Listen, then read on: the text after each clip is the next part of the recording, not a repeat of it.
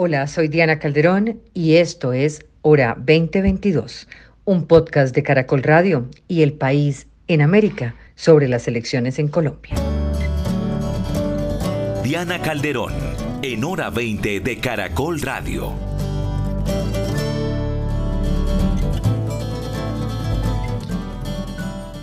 Bienvenidas todas nuestras invitadas de hoy al episodio 16 de la hora 2022, la hora de elecciones en Caracol Radio. Hoy estaremos con cinco candidatas a la Cámara de Representantes por Bogotá. Hablaremos de sus aspiraciones políticas, de su llegada al Congreso, del salto de la academia, del sector privado a la política y del rol que quieren cumplir en adelante. También hablaremos de sus propuestas e ideas al momento de legislar, así como una mirada a las soluciones que puedan dar a problemáticas que vive Bogotá en los últimos años. Carolina Arbeláez, exconcejal de Bogotá, cabeza de lista en Bogotá del Partido Cambio Radical. Muy buenas noches y bienvenida.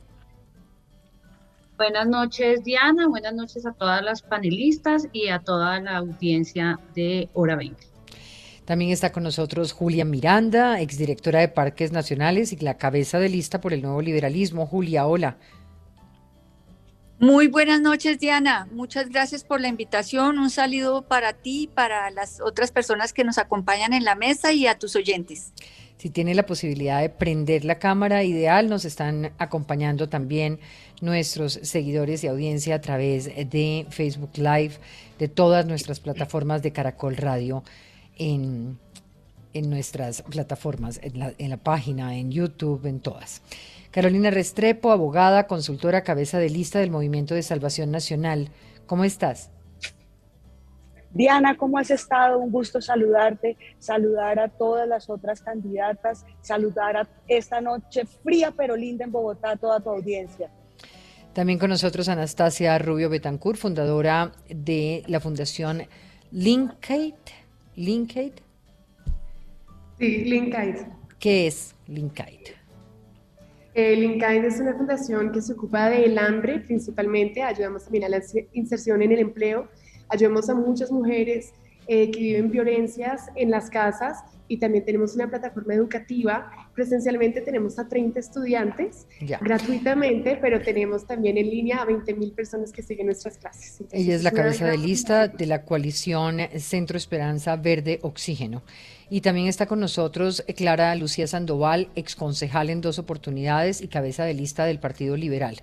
Clara Lucía, bienvenida.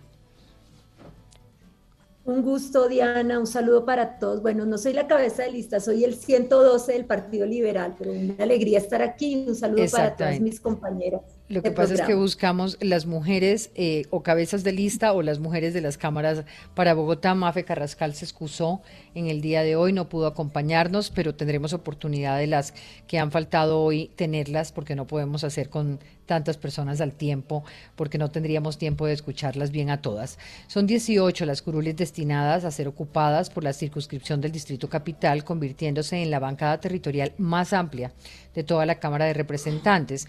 Y para esas 18 curules actualmente hay 171 candidatos de 8 partidos políticos y 3 en coalición. Solo 12 buscan la reelección y el resto vienen de distintas actividades, en muchos casos ajenas a la política, en otros no, es saltar del Consejo de la capital al Congreso. al tiempo que otros esperan llegar con la experiencia de diversos sectores al legislativo. Estos 18 representantes tienen el rol de construir las leyes, las normas en los próximos cuatro años, con el foco en las necesidades y en la búsqueda de soluciones a los problemas que hoy tiene Bogotá.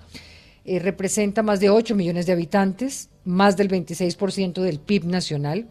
Además, deberán buscar soluciones a problemas como movilidad, que afecta a municipios cercanos, dar respuesta en materia de seguridad, como lo hemos escuchado hoy en el noticiero de mediodía y también en 6 AM. Necesitamos eh, hablen de cómo recuperar la confianza para salir a la calle. Solo en el 2021 se registraron 1.128 homicidios, según la Secretaría Distrital de Seguridad.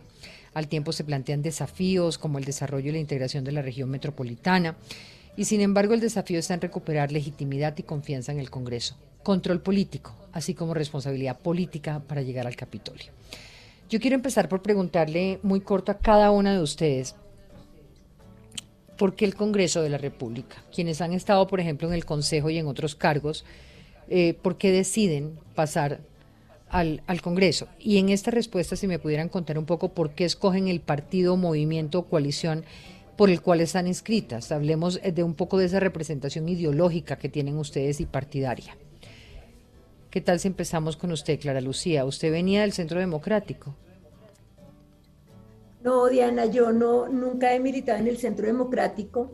Yo fui concejal dos veces. Eh, estaba en el partido de la U. Esa fue mi en el partido de la U, exacto. En el partido de la U. Y, bueno, aquí encontré en el Partido Liberal, nosotros como movimiento estamos en, el Partido Liberal desde las elecciones pasadas al Consejo de Bogotá en el Consejo de Bogotá nosotros tuvimos nuestra candidata al Consejo, hoy también candidata al Senado, Sara Castellanos, por el Partido Liberal.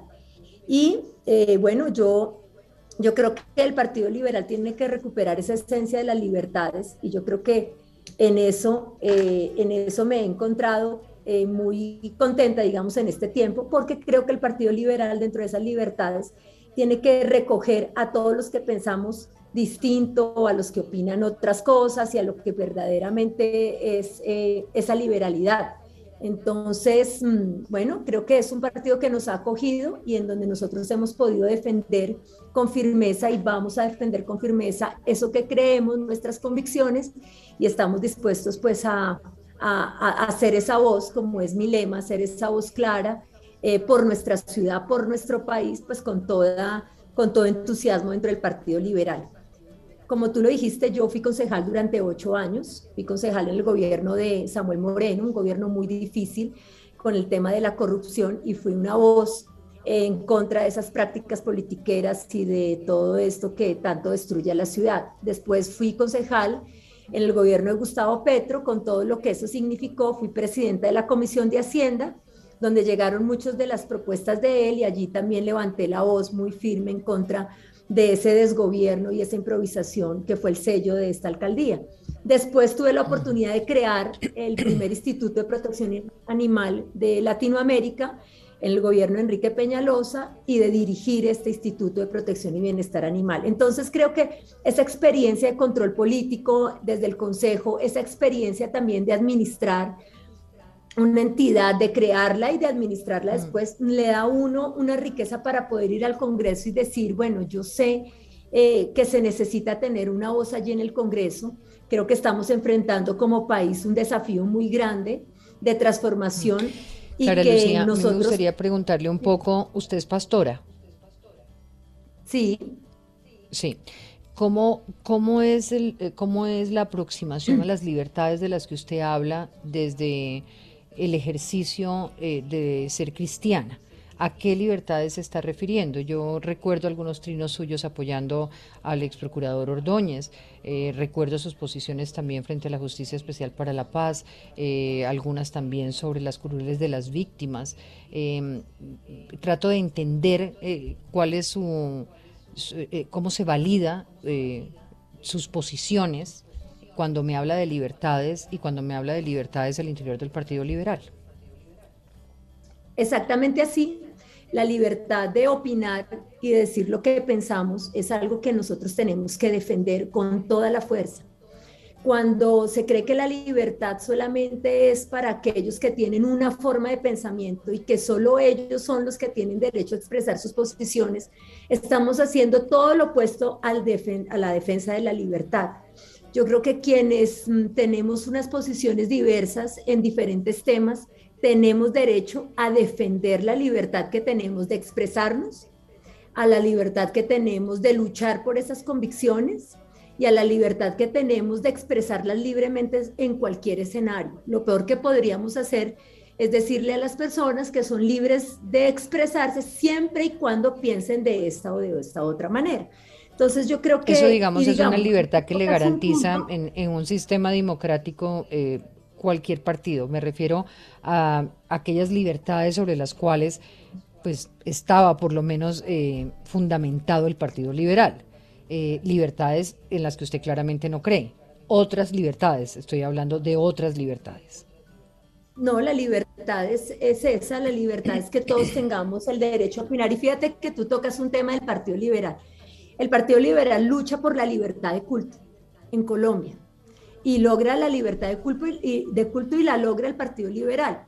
Lo absurdo sería que un partido liberal que luchó por la libertad de culto hoy le diga a una persona que es creyente eh, que esa libertad de culto estaba limitada y que podía ser ciudadana, pero que no podía hacerse elegir, por ejemplo. Y más absurdo aún sería que le dijera que, bueno, que se puede hacer elegir, pero no dentro del Partido Liberal. Entonces yo creo que estamos... Y se han hablado al interior del Partido Liberal, se han hablado, digamos, estas cosas, eh, porque usted tiene un punto muy interesante y, válido ahí, eh, y es el de la libertad de culto y usted pues obviamente defiende el estar ahí desde ese punto de vista. Pero cuando hablamos de aborto, cuando hablamos de discusiones que usted no comparte, ¿cómo se dirimen esas diferencias de opinión dentro del Partido Liberal? Yo creo que eh, lo más importante es poder respetar la opinión del otro y que en la democracia que estamos, si tú piensas que tienes una posición respecto a cualquier tema, la puedas defender con toda libertad. Y, creo que esa es la posición mía, el Partido Liberal la conoce, y yo creo que en eso tenemos que avanzar como país. Eso de que si usted piensa así, digamos, entonces tiene que más bien callarse o irse a un partido de pronto donde no está de acuerdo con algunas posiciones. Yo creo en la libertad no solamente en esos aspectos, sino en la económica, por ejemplo, en la libertad de hacer empresa, en la libertad de, de progresar, y en todo eso yo creo que estamos, tenemos una visión de lo que ha sido siempre el Partido Liberal. Entonces, si vamos a hablar de puntos, tú hablas de uno, del aborto, por ejemplo. Yo creo en la libertad que tiene ese bebé de nacer y defiendo esa vida del que está por nacer y la defiendo totalmente. Ahora, siempre nos han, han partido de un discurso y es que es que el cuerpo es mío y yo hago con mi cuerpo lo que yo quiera. Y eso tiene como dos puntos de vista. Por un lado, puede ser cierto, digamos que con mi cuerpo yo hago lo que quiera con el mío pero no con el otro cuerpo que está dentro de mí. Eso por un lado. Eh, sobre eso ya conocemos su posición, pero, quería, quería entender, quería entender más, digamos, desde el punto de vista de por qué en el Partido Liberal, eh, por qué allí, y creo que me ha dado las respuestas eh, frente a las cuales para usted ese es el escenario desde el cual quiere buscar el, el, el, voto en el Congreso de la República. Y se lo pregunto porque pues hay personas dentro del Partido Liberal que representan mucho más el pensamiento liberal en términos de posiciones y, de principios que rigen eh, lo que en su principio era el Partido Liberal. Entonces, digamos que ahora esta, esta cabida grande... Dígame. En la calle me encuentro con miles de personas y he tenido la oportunidad de hablar con muchísimos del Partido Liberal que están felices con la lo que yo represento dentro del partido. Entonces a veces nosotros pensamos es que el Partido Liberal no representa eso, pero eso no es cierto. Cuando nos encontramos con la calle con la gente, ayer estaba en la localidad de Suben, me decía un señor, qué bueno que usted esté aquí, porque yo soy liberal de toda la vida y yo siento que usted sí representa lo que yo soy como liberal. Entonces, fíjate que de pronto a veces se pensó, no, es como que eh, el liberalismo solamente es esto, pero nosotros... y no eh, habría cabida para eso, sí. Y por último, ahora que están tan de moda las maquinarias eh, de las que hablaba la tía de Anastasia, ahora vamos para allá, ¿qué tan fuerte es la maquinaria de los religiosos? Mm, yo no, yo, yo no soy muy apegada a ese término de religiosos. Yo creo que nosotros somos ciudadanos que tenemos una fe y que, o por supuesto, anhelamos tener personas en el Congreso o en los lugares de gobierno que nos representen, que representen también esa idea. Cuando le pregunto por maquinaria, yo le estoy hablando de estructuras políticas, ¿no? No le estoy hablando de las maquinarias eh, comprendidas de otra manera y, se lo pregunto con un ánimo importante y es mirar, eh, porque dentro de las eh, congregaciones religiosas las estructuras son fuertes y me imagino que si son fuertes en términos de, poder eh, tener la fe allí organizada, pues también debe serlo para, para la consecución de votos o no. Fíjate que, fíjate que nosotros, precisamente en ese principio de libertad, qué lindo es que nosotros como cristianos, no, no, dejamos, no somos ciudadanos de segunda clase, por supuesto, somos personas que amamos esta nación, que estamos comprometidos con su desarrollo y que cuando encontramos a alguien que nos representa, lo apoyamos con todo el corazón y de verdad eh, con, con todo compromiso por amor a Colombia.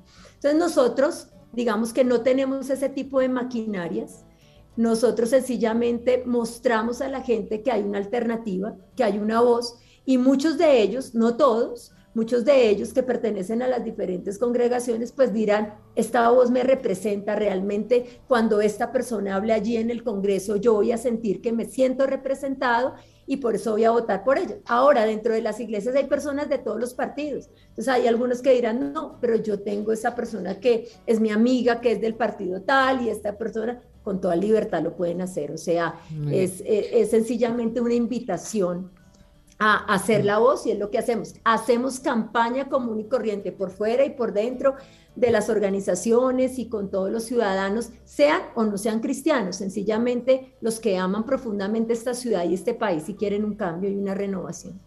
Carolina Arbeláez, ¿por qué cambio radical? ¿Por qué dejar el Consejo de Bogotá después de obtener 29.500 votos y saltar al Congreso? Eh, ¿Qué le garantiza que los electores eh, terminarán termina su periodo en el Congreso si llega a ser elegida? O sea, ¿por qué no continuar en el Consejo? ¿Por qué un salto eh, tan rápido? ¿Qué, ¿Qué podría hacer en el Congreso que no puede hacer en el Consejo?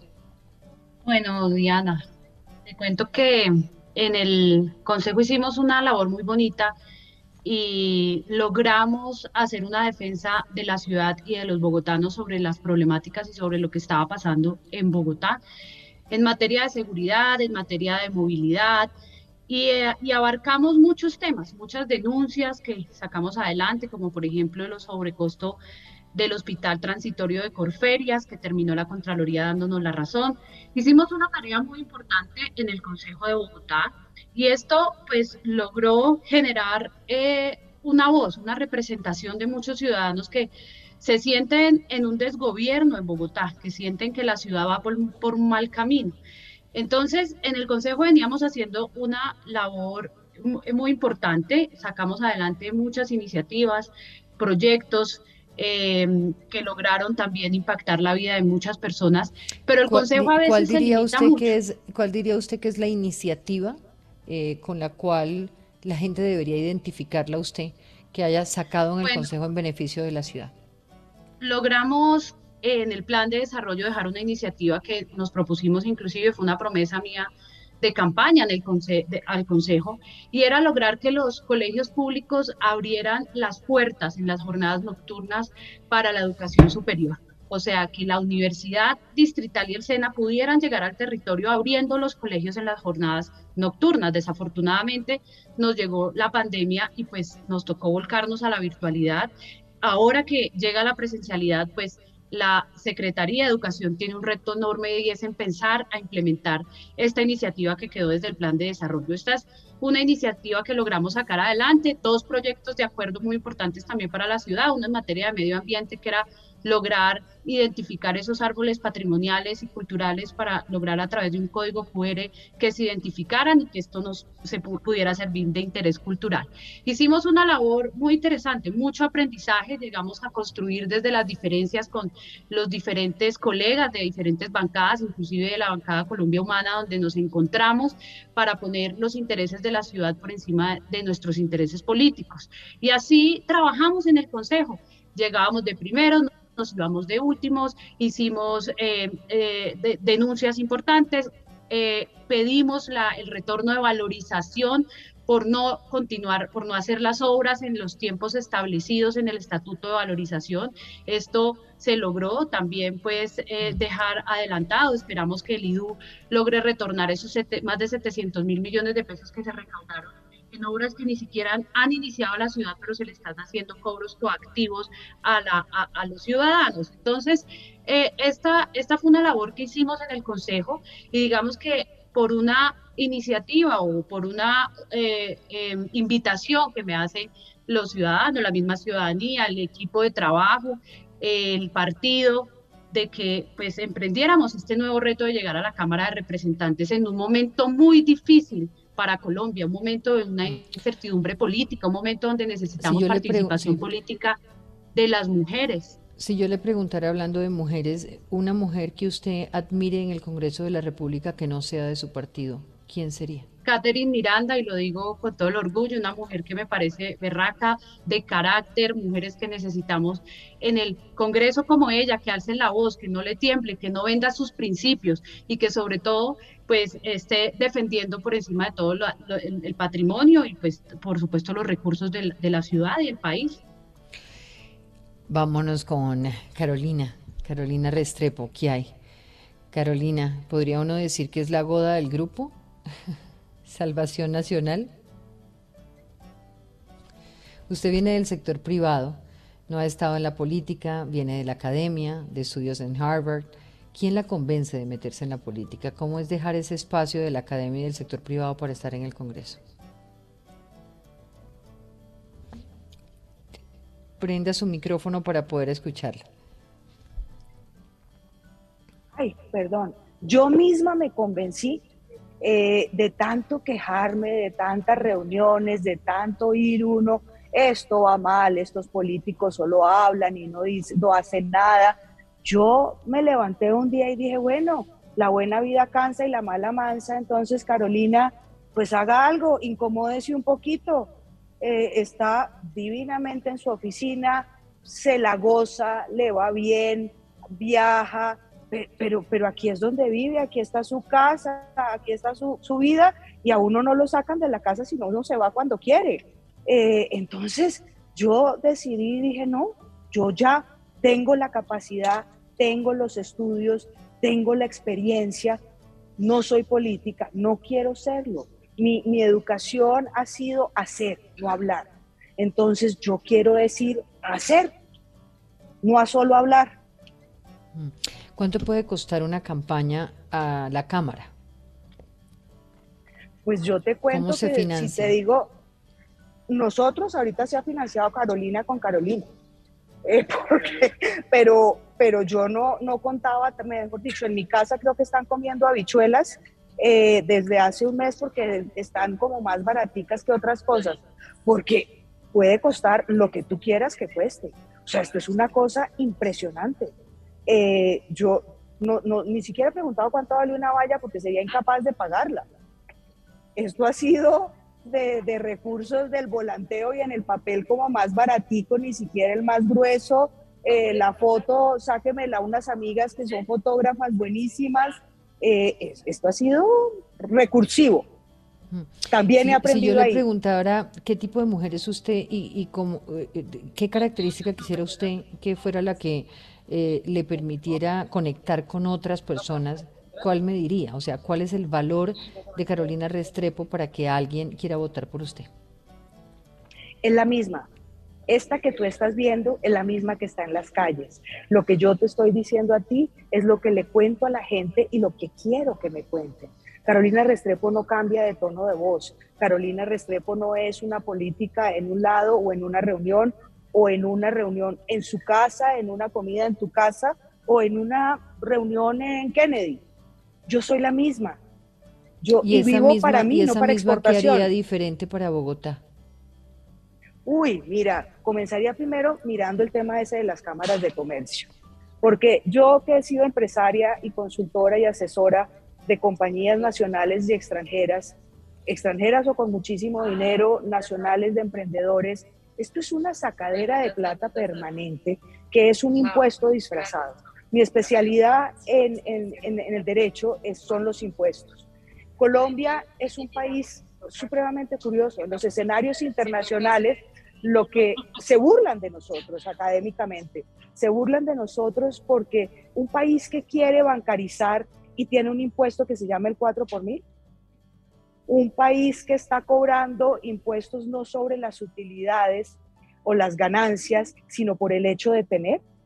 ¿Cómo vamos a traer una inversión extranjera para temas tan importantes como infraestructura, minería, eh, la misma agricultura, cuando tienen que invertir tanto en esos activos, muchas veces dejarlos parados? ¿Cuánto se demora una perforación de un pozo? ¿Cuánto cuestan esas puntas de diamante? Se demoran años en tratar de encontrar a ver si en el huequito salió algo y tienen que pagar por el hecho de tener la maquinaria.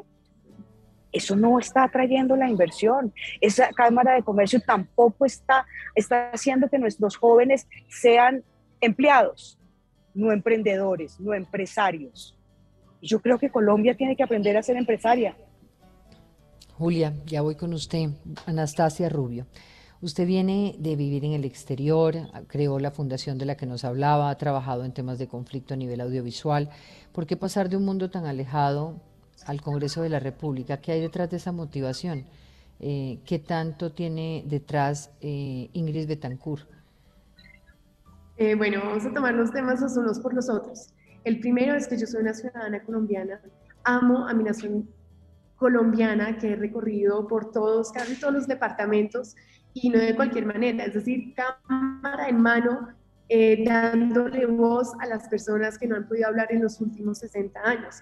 Y yo te voy a decir, Diana, mira, yo les voy a enviar mi pasaporte para que ustedes vean realmente que sí, vivimos un conflicto, eh, eh, una tristeza causa del conflicto armado en mi familia. Tuvimos que irnos a otro lugar, pero eso te da aún más la fuerza. Es una esplanada. ¿Cómo ¿Alguien, Puede, ¿Alguien tiene el micrófono abierto? No sé si es Carolina, para que lo cierre. Creo que es Carolina, qué pena me estás hablando. Sí, adelante. La Cámara de Comercio, de los impuestos. Carolina, Carolina, eh, te estamos escuchando. Si cierras tu micrófono, por favor. Gracias. Ahora sí, Anastasia lo puede abrir. bueno, aquí ya estamos.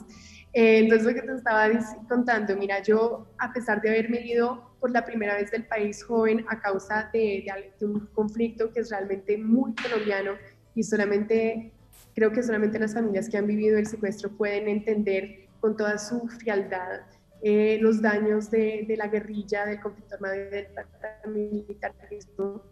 Pues yo con, con es decir, en todo lo que yo crecí, digamos, hasta mis estudios. Eh, todas las vacaciones vine aquí a Bogotá, y no solamente a Bogotá, a todos los diferentes departamentos de Colombia, eh, no de vacaciones, pero a trabajar.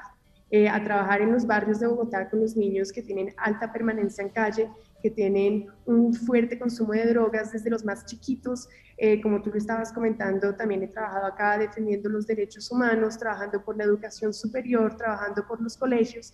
Entonces, y todo lo que yo he podido estar eh, haciendo en el extranjero, mi tiempo en el extranjero realmente ha sido para llevar las voces de los colombianos y mostrar qué es Colombia, cuál es nuestra riqueza. Todas esas imágenes que yo estaba recuperando acá era también para llamar a recursos internacionales y nacionales para apoyar fundaciones que realmente tienen un cambio en el terreno. Entonces, pues aquí, aquí he estado yo eh, todo el tiempo. Em, ¿Cómo conciliar el hecho de que su tía Ingrid salga de la coalición de la esperanza, eh, se vaya con el aval de oxígeno verde, pero al mismo tiempo, por ejemplo, está en la coalición por las listas al Congreso. Eh, y un poco, no sé, me gustaría que nos contara cómo han sido estas dos últimas semanas después eh, de lo que su tía planteó y hizo dentro de la coalición de la cual luego se va, para mirar un poco cómo es su posición frente a... ¿Piensa usted igual que ella? o tiene un pensamiento propio distinto? Creo que Ingrid y yo podemos tener unos valores eh, similares que son los de muchos colombianos, de hecho, que son la lucha anticorrupción, eh, somos ambientalistas, nos preocupamos por el hambre, por la pobreza, realmente para hacer de la política un servicio hacia la gente, pero mi recorrido político ha sido muy diferente del recorrido de ella. Es decir, yo, como te estaba contando, con todos estos proyectos sociales diferentes y lo repito, no solo en Bogotá, en otros departamentos de, de Colombia, eh, me he tenido que enfrentar a instituciones colombianas. Instituciones colombianas que a veces por falta de interés o por casos de corrupción que me han dado muy duro a pesar de todos los esfuerzos que he hecho para ayudar a los colombianos, eh, me no me han dejado llevar las obras sociales a donde deberían ir. Entonces de ahí nace mi, necesidad eh, loca de entrar a este Congreso para realmente hacer de la política un servicio hacia la gente porque no podemos mantenernos así. Entonces yo entré primero a la coalición, no Verde Oxígeno, porque Verde Oxígeno no estaba en el panorama, Yo entré por el nuevo liberalismo, iba a ser candidata eh, a la Cámara de Representantes por el nuevo liberalismo, pero luego llegando Verde Oxígeno, yo ya había formado mi grupo eh, de mujeres activistas, todas somos jóvenes, tenemos fundaciones, tenemos años eh, de calle, y viendo que los valores del Partido Verde Oxígeno, bueno, que, que ya los conocen y que son la anticorrupción, el medio ambiente y la pobreza, sabiendo que son recorridos de mujeres valientes, eh, mujeres eh, que se quieren salir adelante en la vida, que se defienden, que luchan con valentía contra dos extremos eh, violentos, corruptos, con, con, maquinarias que son la extrema izquierda y extrema derecha. ¿Qué es la maquinaria para usted, Anastasia? ¿Cómo, ¿Cómo describiría el concepto de maquinaria usted? ¿Qué es una maquinaria? A ver, tenemos que ser muy precisos con este concepto. Una maquinaria es una red digamos, de apoyo política, pero también entonces hay maquinarias corruptas, es decir, maquinarias que funcionan con el compro de votos, que también funcionan para llevar personas al poder, que no van a obrar eh, por el bien de las personas, pero que van a mantener el candidato electo atado a cierto tipo de empresas y favorecer, a enriquecer esas personas, enriquecer esas maquinarias y no vamos a escuchar nuevamente las voces de la gente. Eso es lo que ha pasado en los últimos 60 años.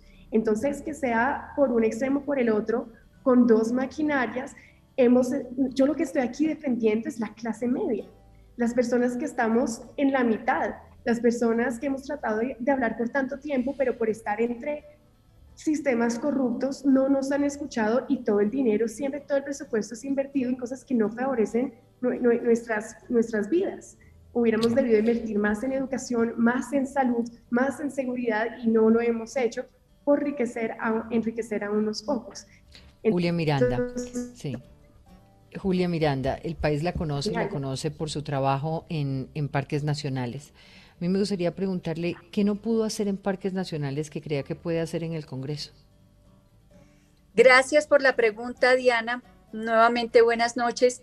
Yo eh, pues me dediqué al, servicio público en el tema ambiental y le patiné años y años y años a lograr dos, eh, eh, sacar dos normas que el país necesita. Una, la del Sistema Nacional de Áreas Protegidas que se necesita porque hay categorías fundamentales que no existen en la ley de Colombia, como son las áreas protegidas de las comunidades locales, eh, de las comunidades ancestrales y las áreas protegidas de los municipios, de las localidades. Entonces, esa estructura ecológica principal de Bogotá, por ejemplo, podría estar protegida por una categoría de área protegida que requiere ley y eso lo patinamos durante muchos años y no lo logramos. Otra de las leyes que me interesaría mucho impulsar es la de los instrumentos financieros para lograr mayores recursos para la conservación de la biodiversidad.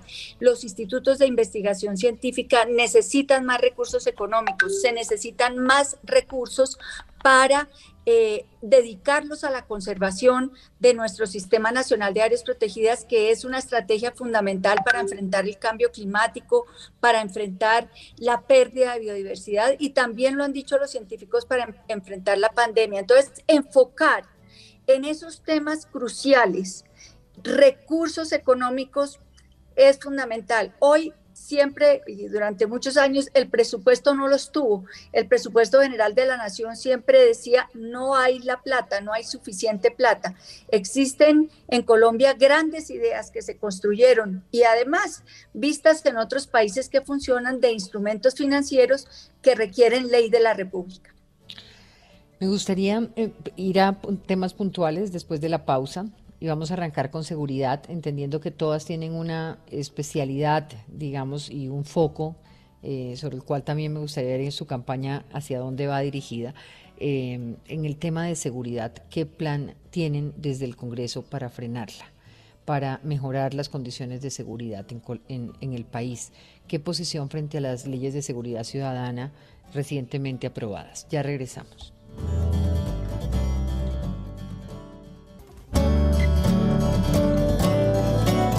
Hora 20.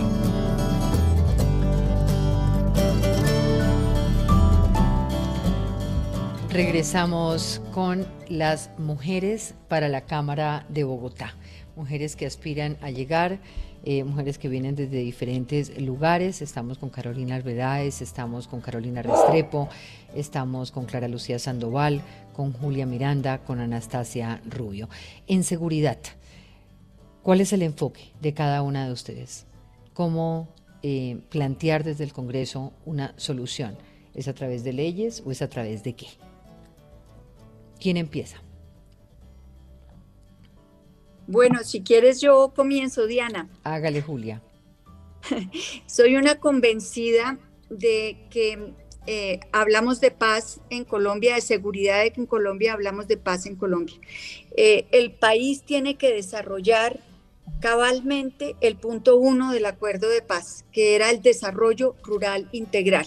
Hay que llevar el Estado a la ruralidad de nuestro país, mejorar la calidad de vida de los campesinos, de la gente que vive en la ruralidad del país, de las comunidades ancestrales, llevar salud, educación, vivienda digna y mercados competitivos y productivos. Estoy convencida de que no lograremos mejorar la seguridad si no eh, acudimos a esa estrategia que será de mediano y largo plazo, pero es inaplazable, necesaria en nuestro país y lo vimos desde el trabajo que desarrollamos en las áreas protegidas a lo largo y ancho de Colombia. Sin duda, desde el Congreso ver las herramientas que puedan ayudar a la justicia, al esclarecimiento de la verdad, a la causa de la reparación y de las víctimas de nuestro país. Y también buscar fortalecer la justicia logre el perdón y no el olvido, pero el perdón sí, que el país avance en todos estos temas para conseguir la paz, mejorará sustancialmente la seguridad.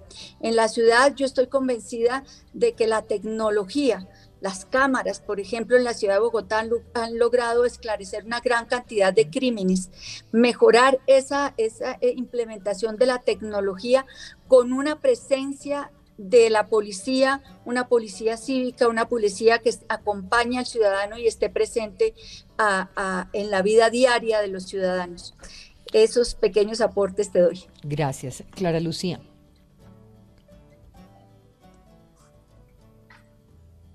Bueno, en materia de, de seguridad, primero, eh, qué importante es reconocer cómo está Bogotá hoy en materia de seguridad. El 82% de los bogotanos se sienten inseguros en Bogotá y cada hora se cometen 12 hurtos en la ciudad de Bogotá. Entonces, el problema de seguridad que vivimos o de inseguridad que vivimos en Bogotá es bastante preocupante. Y aquí tiene que haber, primero que todo, un control político efectivo, tanto al gobierno nacional como al gobierno distrital en materia de cómo se están eh, eh, cómo, se está, cómo se está trabajando eh, la, la, seguridad en organización, en doctrina, en infraestructura, en equipamiento, en capital humano. Y aquí no es cuántas leyes más nos vamos a inventar para poder mejorar la seguridad. Aquí tiene que haber una coordinación muy clara entre el gobierno distrital y la policía, y no solamente una coordinación, sino una armonía para que finalmente podamos combatir la delincuencia. Algo muy importante es un presupuesto específico, lo hablaba Julia, en el tema de tecnología, esto es muy importante para poder coordinar todo el tema de identificación de, los delincuentes, eh, de las cámaras de seguridad en Bogotá y presupuesto también para la fiscalía. Hoy vemos que hay fiscales que tienen miles de casos acumulados y no salen y por eso la gente siempre está diciendo que el delincuente eh, lo sueltan, que el proceso se suelta y se suelta por vencimiento de términos porque no se hicieron los procesos bien y allí es importante también esa parte de la, de la fiscalía poderla fortalecer. Y en materia de seguridad también tiene que ver con el desgobierno y con la ineficiencia del gobierno distrital y del gobierno nacional en su momento. Porque cuando no hay, eh, no hay seguimiento a la ley, no se, no se hace una coordinación armónica, pues sencillamente todo, afecta todas las áreas, incluida la, la seguridad. También hay un punto muy importante que es la integración de la, de la seguridad no solamente de Bogotá, sino regional, de la Bogotá región es importante entender Tema que sobre el cual esta alcaldía y la gobernación de Cundinamarca avanzó a profundidad, ¿no? No, no, no, no, no, se ha avanzado muy poco, está en el papel, eh, se crea mucha, eh, pues digamos que hay una idea, un plan, pero se ha, se ha avanzado realmente muy poco en el tema de integración de la seguridad Bogotá región. Tú dices, bueno, se aumentó porque se hizo o porque se avanzó porque se hizo una, un esquema, pero esto hay que llevarlo a la realidad. Nosotros tenemos hoy, por ejemplo, que en ¿Qué propondría usted en ese esquema de Bogotá región para el tema de concreto de seguridad? Mira, se necesita integrar donde haya una, una policía donde realmente podamos integrar la región con Bogotá. ¿Qué pasa en Bogotá? Hay 24 municipios que son afectados por la inseguridad en Bogotá. En el norte, los municipios que están hacia el norte de Bogotá tienen una, un dígito de homicidios de, de, de uno, es decir, que es de menos de 10, es decir, tiene unos niveles muy bajos de homicidios. Es un muy buen tema de seguridad en todos los municipios del norte de Bogotá. En Bogotá tenemos 12, 13 y en el sur de Bogotá, es decir, en los municipios que quedan al sur de Bogotá, más de 20.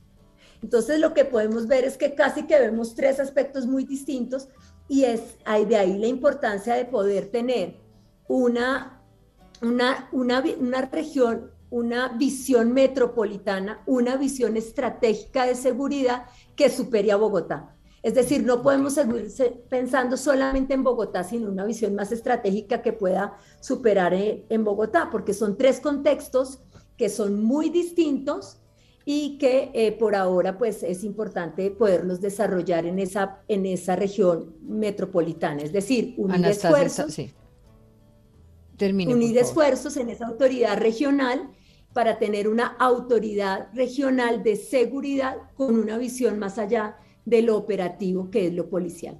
Anastasia Rubio.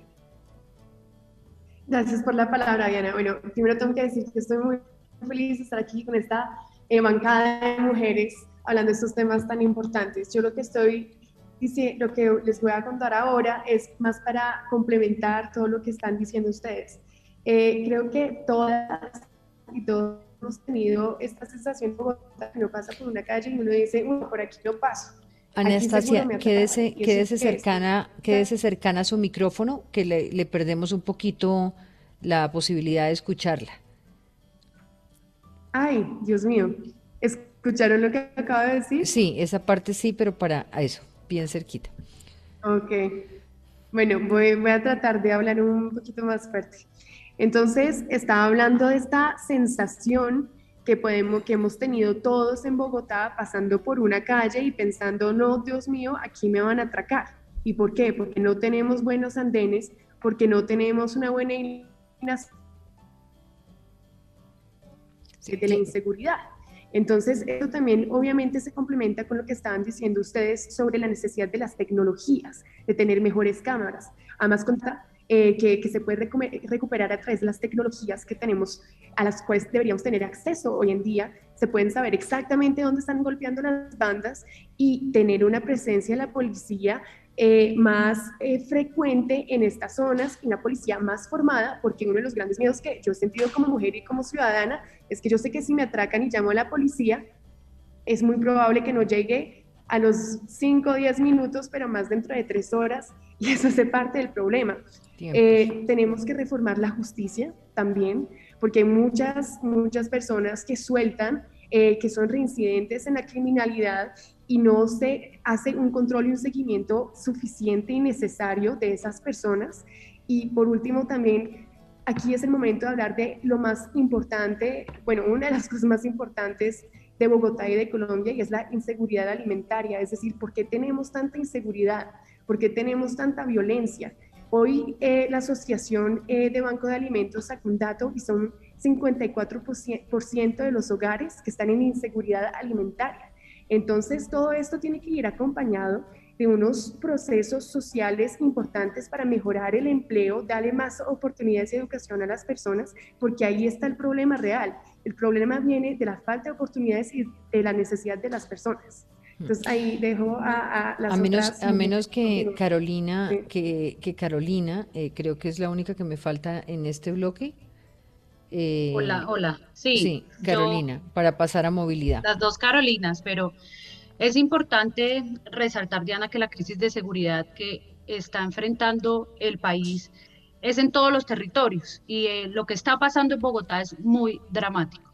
Y se puede decir que lo que está pasando en Bogotá tiene mucho que ver por la falta de autoridad, por tener una alcaldesa que está más del lado de la delincuencia que la misma ciudadanía. Lo que estamos viendo, por ejemplo, en el portal eh, usted, acaba de, decir, usted acaba de decir que la alcaldesa de Bogotá está más del lado de la delincuencia que de la ciudadanía porque eso es una acusación, lo, eso es, lo vemos, lo vemos en el portal de USME, lo vemos en el portal de Américas, lo vemos en el, en el portal de SUBA, es lo que está pasando, aquí hay una delincuencia sitiada y la alcaldesa no hace absolutamente nada, el gobierno nacional le entregó herramientas para ahí tengo que preguntarle a usted, usted está acusando, usted está acusando a la alcaldesa de omisión o usted está acusando a la alcaldesa de estar con la delincuencia porque de ponerse del lado de la delincuencia, Diana. No es posible que los ciudadanos, uno que recorre la localidad de Kenia alrededor del Portal América se da cuenta, la gente está cansada de tener que vivir una delincuencia sitiada en un sector y que la alcaldesa no haga absolutamente nada para recomponer el orden y lograr nuevamente tener la tranquilidad de estas personas. Entonces, por eso digo, ¿por qué no nos ponemos del lado de la ciudadanía, de estas personas? Sí, pero es una acusación temeraria decir que un gobernante en ejercicio está con la delincuencia, Carolina pues Arbeláez. es, es, un poquito delicado, o sea, por lo menos a través de los micrófonos de Hora 20, eh, yo acusaciones que no pueda soportar pues sí le pido que las compruebe. Si usted cree que la pues, alcaldesa o cualquier otro alcalde del país está, eh, está del lado de la delincuencia, tiene que probarlo ante las autoridades es, es, lo que está pasando, es lo que vemos todos los días, todos los 28, eh, todas las fechas que tienen establecidas, de hecho, para tomarse los portales. El gobierno nacional intentó militarizar estas zonas y la alcaldesa no lo permitió. Es lo que está pasando en el territorio. Yo no estoy haciendo acusaciones temerarias, es lo que estoy viendo y es lo que la ciudadanía me está contando cuando recorro la ciudad. Cuando recorro estas zonas tan, tan, tan por lo que está pasando en materia de seguridad. Pero aquí, más allá de eso, lo que necesitamos es hablar de cómo lo solucionamos. Hay que articular, hay que darle a la policía las herramientas, tener autoridad, pero yo no puedo salir a decir en campaña que voy a ser la jefa de policía, pero llego simplemente a desmotivar el trabajo que están haciendo los policías, que si bien hay que reformar, porque estoy consciente de que hay que haber una reforma muy importante eh, eh, eh, de la institución, pero, pero no podemos salir a ponernos a, pelear con la policía, a lavarnos las manos con el gobierno nacional cada vez que algo sale mal. Entonces, ¿Usted cree en la militarización? ¿Usted cree en la militarización como solución en esta ciudad, por ejemplo? Pero, pero por lo menos donde hay problemas de orden público, claro que sí. En estos momentos estamos teniendo problemas de orden público en lugares específicos, específicos donde necesitamos retomar el orden y el control porque la gente sencillamente no puede salir de sus casas porque tiene miedo. Se han desvalorizado las casas. En estos momentos lo que está viviendo busquemos la gente... en soluciones. Entonces, una de las soluciones que usted plantearía o apoyaría sería militarización en términos de Los territorios complejos, por supuesto que sí.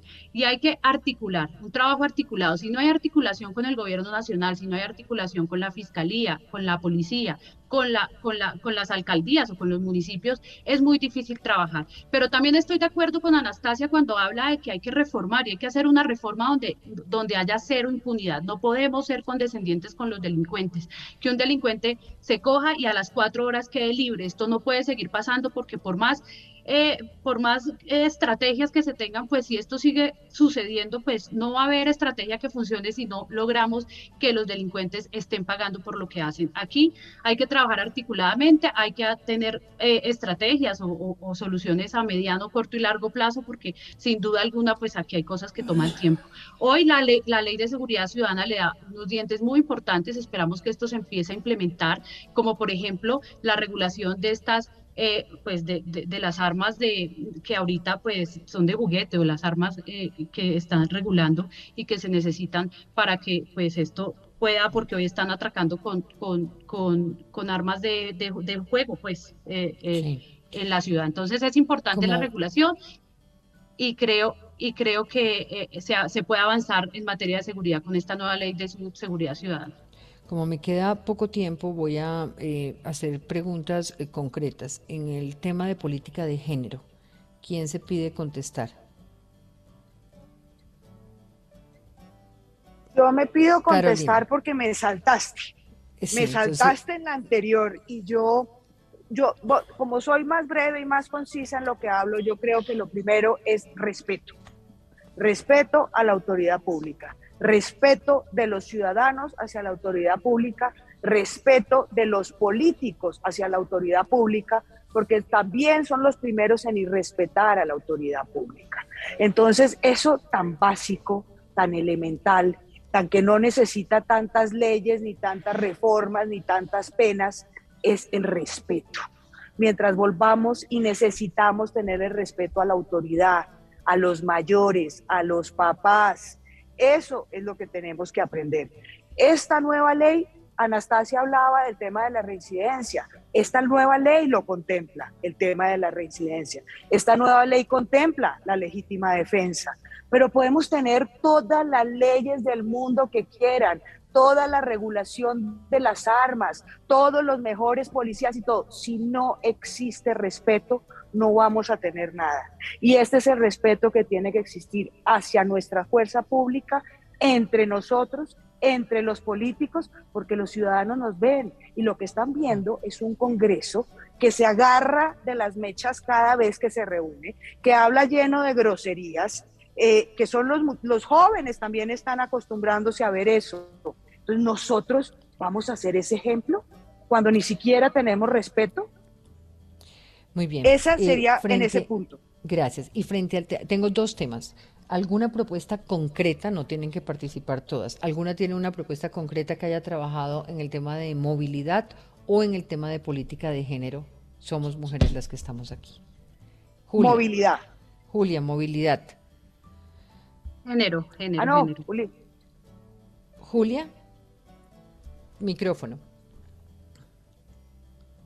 Movilidad me parece importantísimo impulsar eh, los vehículos eléctricos y el sistema multimodal de transporte público que priorice la, la, transición de combustibles. Eso le aportará la mayor eficiencia, competitividad de la ciudad y mejoramiento de la calidad del aire. Y respecto de la mujer, de, de las políticas de género de protección a la mujer, hay políticas muy interesantes hoy para beneficiar a la mujer rural, que serían muy importantes, y otra que he visto desarrollada en diferentes sitios del país, que es la de la política del sistema del cuidado, el sistema del cuidado donde apoya a la mujer para que pueda llegar a empleos pero estas se vuelven políticas coyunturales y desde la Cámara de Representantes lo que yo buscaría es que se institucionalicen estas políticas para que sean políticas de largo plazo.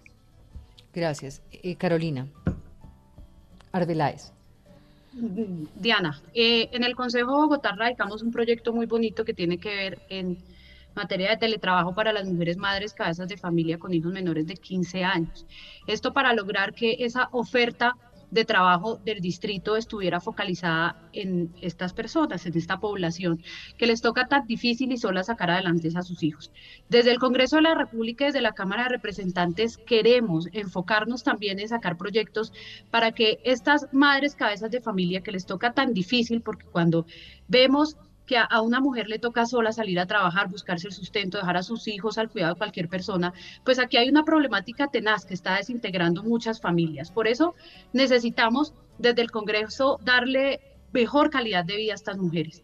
Queremos proponer una oferta de educación virtual para que estas mujeres puedan acceder a la educación. Es imposible que una mujer, madre, cabeza de familia, vaya y trabaje y después venga a estudiar y luego cuide a sus hijos. Eso no puede pasar. Entonces, las mujeres pierden su sueño de ser profesionales por dedicarse simplemente pues a poder a sostener su familia. Entonces, necesitamos esa oferta de educación virtual en las universidades públicas y también, por supuesto, pues privadas, pero las universidades públicas que además podamos dar gratuidad a los estratos más vulnerables, pero que logre llegar la oferta educativa para que estas mujeres se puedan formar. Muchas ni siquiera han terminado el bachillerato, muchas ni siquiera pueden continuar con el sueño de ser profesionales. Y para que logremos una verdadera equidad de género, necesitamos que las mujeres puedan seguir estudiando. La mitad de las mujeres y madres son madres cabezas de familia y por eso necesitamos enfocar políticas claras y proyectos claros desde el Congreso de la República que pueda impactar esta población específicamente.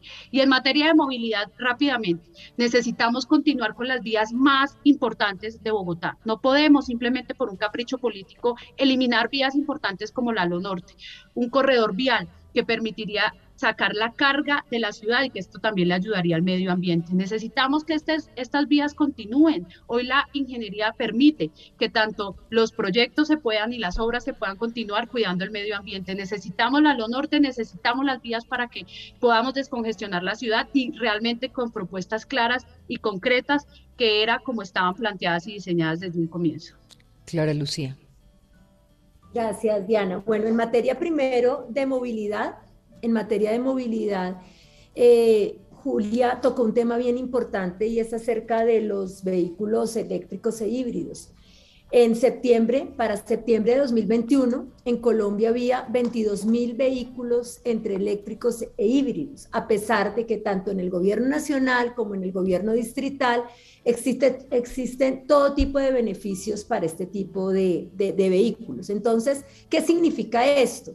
Que esa transición energética en el transporte se va a demorar más de lo que muchos de nosotros quisiéramos y que a pesar de que esa debe ser una política, tenemos que buscar alternativas más inmediatas para mejorar la movilidad, en, eh, digamos, con alternativas limpias en, en, Bogotá y en Colombia.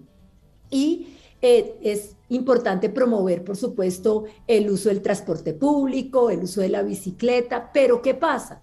Si nosotros le decimos a los ciudadanos que se bajen de su carro, nosotros tenemos que garantizarle que va a encontrar un transporte público de calidad primero y que segundo va a encontrar, eh, eh, va a encontrar seguridad en, los otros modos, en las otras alternativas de transporte como son la bicicleta o el Transmilenio. Entonces tiene que ver también con la seguridad el problema de movilidad. Porque si yo me voy a bajar del carro para el transporte público, yo lo hago feliz si ese transporte público es eficiente, es rápido y es seguro. Yo me bajo del carro feliz si en la bicicleta no me van a atracar en la esquina y donde realmente puede haber una garantía. Entonces, en el tema de movilidad, por un lado, la, la mejora del transporte público, la seguridad, y por el otro lado, como lo dijo Carolina, la construcción de vías, la infraestructura.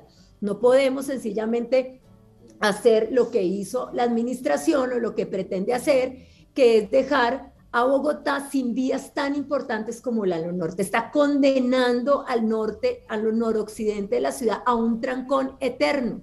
Esto no solamente afecta hoy, va a afectar las futuras generaciones en Bogotá por un problema ideológico eh, con unos argumentos que se basan supuestamente en lo ambiental, pero que muy seguramente van más allá de eso y es porque supuestamente no se puede hacer esta vía por un problema ambiental. Pero nosotros que vemos en Colombia y en el mundo, muchas vías importantes que han sido construidas en armonía con la naturaleza. Por ejemplo, el viaducto del Gran Manglar en Cartagena, el proyecto vial del Pacífico en Antioquia, en Europa, cuántos, el, mismo puente túnel que eh, conecta a Suecia con Dinamarca. Es decir, qué ejemplos hay en el mundo de cómo se pueden hacer estas obras importantes en armonía con naturaleza, pero en Bogotá no.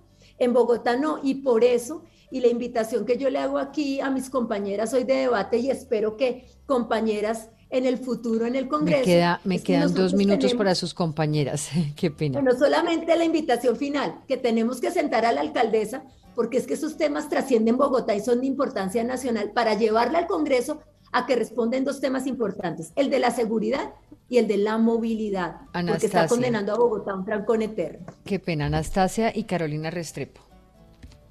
Me, están escuchando bien por acá, me dijeron que el sonido está mejor, por el teléfono. Ok, listo, perfecto. Bueno, empiezo por lo, el tema del género. Eh, también no es una sorpresa para todas de saber que hay cuatro puntos de diferencia entre el desempleo eh, de los hombres y el desempleo de las mujeres, que es mucho más grave. Y de todas las mujeres que no están empleadas, seis de diez eh, tienen labor en sus hogares. Entonces la diferencia entre los hombres y las mujeres es una brecha gigantesca que tenemos que atacar desde diferentes puntos.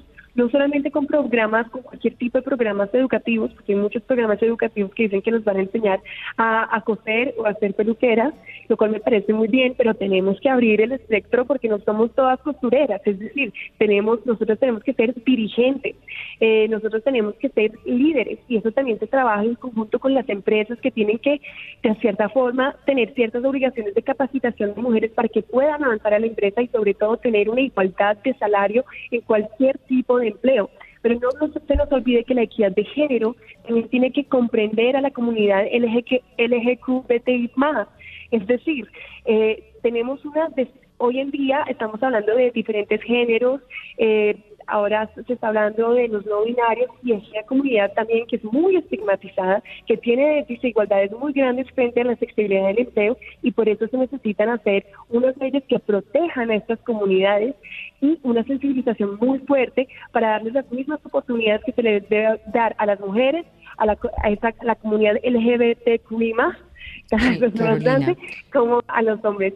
Eh, qué pena, pero, hablando no, qué pena. Qué pena, me toca en otra oportunidad, pero tengo que darle la palabra a Carolina. Tengo exactamente un minuto para entregarle a mis compañeros del siguiente programa. Carolina Restrepo. ¿Tiene, eh, tiene apagado el... Eh?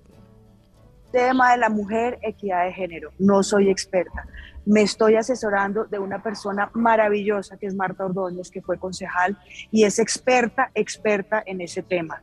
Y ella me está ayudando a comprenderlo aún más. Yo no he vivido ese tema de, por ser mujer, tener ese problema, nunca me lo he metido en la cabeza, entonces no me ha importado ser mujer o ser hombre, he tratado de hacer las cosas como ser humano y como mejor, entonces por ese lado no. Tema de movilidad. movilidad Carolina, eh, les pido mil disculpas, pero son las nueve en punto y tengo que entregarle el programa a los compañeros que siguen. Eh, la próxima vez vamos a, manejar un poquito mejor los tiempos, pero gracias, gracias a todas por estar aquí, por sus opiniones, por sus argumentos. Eh, bienvenidas a Hora 20. Espero tenerlas muchas más veces. Muchas gracias. Muchas gracias para todas. Hora 2022, la hora de las elecciones.